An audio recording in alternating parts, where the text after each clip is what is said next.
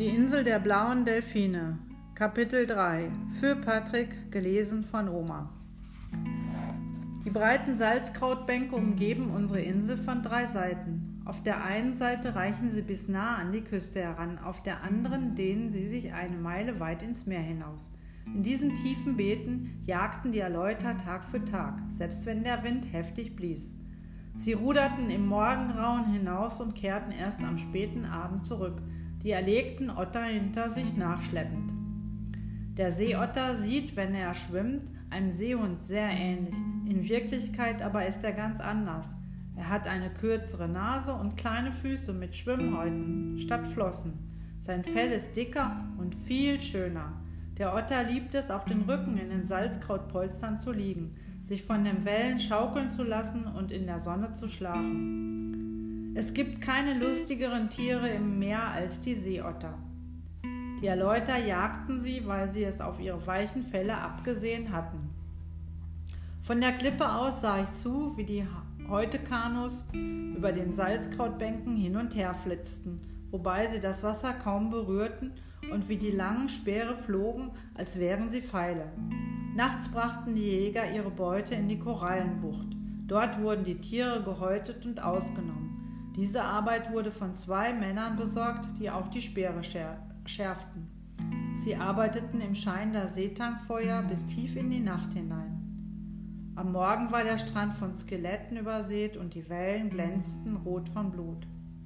Es gab viele in unserem Dorf, die jede Nacht zur Klippe gingen, um die getöteten Otter zu zählen. Sie zählten die toten Otter und dachten an die glitzernden Glasperlen und an die vielen anderen Dinge, die ihnen ein einziges Otterfell verschaffen konnte.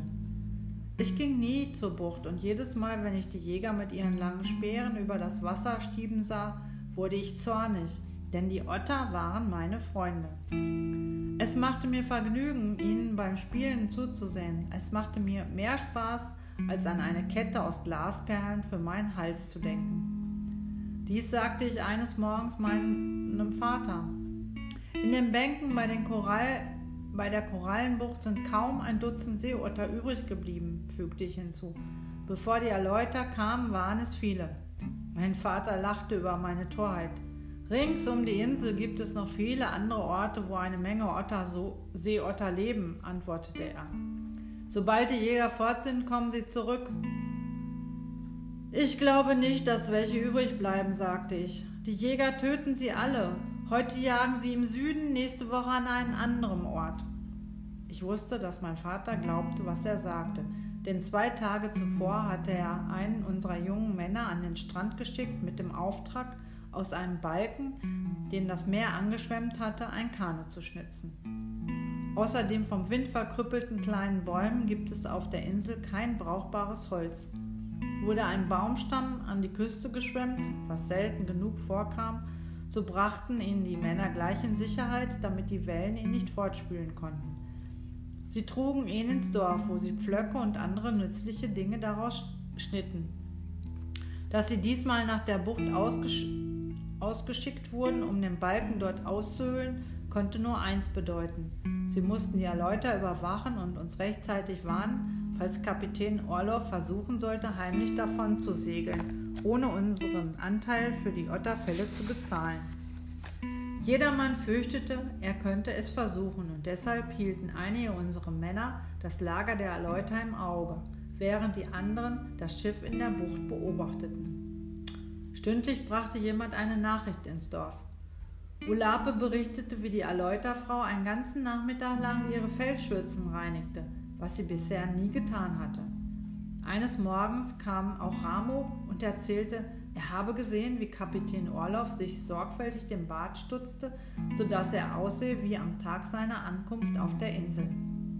Die beiden Erläuter am Strand schärften keine Speere mehr, stattdessen häuteten sie die Seeotter, die am Abend hereingebracht wurden. Im Dorf Galasat wussten alle, dass Kapitän Orloff und seine Jäger sich anschickten, die Insel zu verlassen. Jeder von uns fragte sich, ob er den Gegenwert für die getöteten Otter bezahlen oder ob er versuchen würde, nachts fortzukommen. Würden unsere Männer am Ende um unseren Anteil kämpfen müssen? Dies fragte sich jeder, außer meinem Vater. Er sagte kein Wort. Doch Nacht für Nacht arbeitete er an seinem neuen Speer.